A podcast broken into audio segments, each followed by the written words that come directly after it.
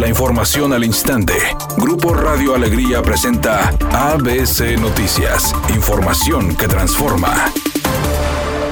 El coordinador del Grupo Legislativo del PAN, Carlos de la Fuente, presentó un exhorto para pedir a las autoridades de la Comisión Federal de Electricidad una explicación sobre los apagones registrados en Nuevo León, los cuales han causado grandes pérdidas económicas a las industrias e inconvenientes a la población del Estado. Exhorto al Ejecutivo Federal a través de la empresa pública descentralizada Comisión Federal de Electricidad para que envíe a la brevedad a esta soberanía un informe detallado del problema que motivó el corte del suministro de energía eléctrica en esta entidad el pasado día 15 de febrero 2021, así como las acciones que se realizarán para evitar que se repita en el futuro esta situación que afecta a los hogares y a la economía de nuestro Estado. Por su parte, el coordinador de Morena, Ramiro González, salió en defensa del presidente Andrés Manuel López Obrador por los apagones presentados en Nuevo León. Veo un discurso, unos antecedentes que tienen que ver con un golpeteo al gobierno federal y en todos sus antecedentes, todo lo que proclaman, lo que dicen, no tiene nada que ver con el hacer.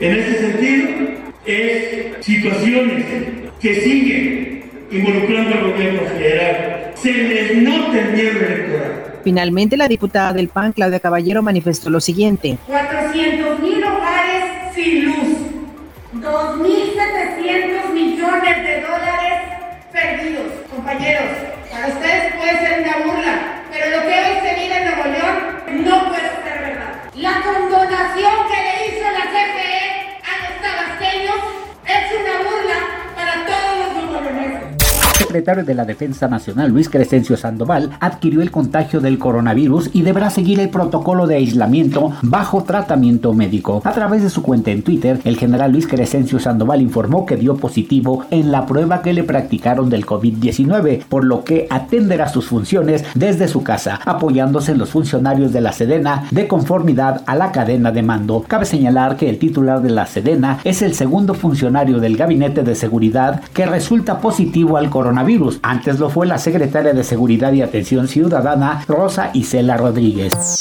Editorial ABC con Eduardo Garza. El senador con licencia Félix Salgado Macedonio, acusado de violación por al menos cinco mujeres, fue postulado por Morena como candidato a la gubernatura de Guerrero y con el respaldo de la llamada Cuarta Transformación. Las víctimas le pidieron al presidente López Obrador que no defienda a Félix Salgado Macedonio, pero no fueron escuchadas y el acusado ya se registró pese a las protestas. Félix Salgado Macedonio fue absuelto por Morena y la 4T antes que por un juez. Hágame usted el favor. Aún y cuando en la Liga Premier de Inglaterra no pasan por su mejor momento, el Liverpool impuso un golpe de autoridad ante el RB Leipzig y los venció 2 a 0 en los octavos de final de ida de la UEFA Champions League, con anotaciones de Sadio Mané y Mohamed Salah. Los Reds tomaron la ventaja para acercarse a los cuartos de final.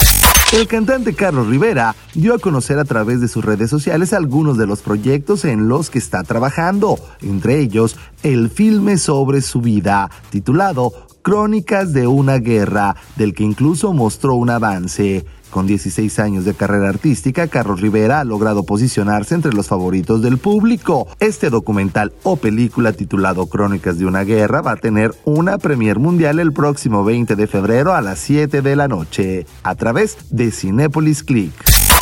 Inicia el tráfico lento en las principales avenidas de la ciudad de Monterrey. Maneje con precaución. En la avenida Universidad hacia el norte a la altura de la avenida Central en el municipio de San Nicolás. La velocidad avanza a 30 kilómetros por hora. Sea paciente. Asimismo, en la avenida Gonzalitos desde la calzada Madero hasta Constitución hay tráfico lento. La velocidad estimada de avance es de 30 kilómetros por hora. Tómese su tiempo y recuerde siempre utilizar su cinturón de seguridad y no se distraiga con su celular mientras conduce. Que tenga una excelente tarde. Es una tarde con cielo despejado. Se espera una temperatura mínima que oscilará en los 12 grados. Para mañana jueves 18 de febrero se pronostica un día con escasa nubosidad. Una temperatura máxima de 12 grados, una mínima de 4. La temperatura actual en el centro de Monterrey 19 grados. ABC Noticias. Información que transforma.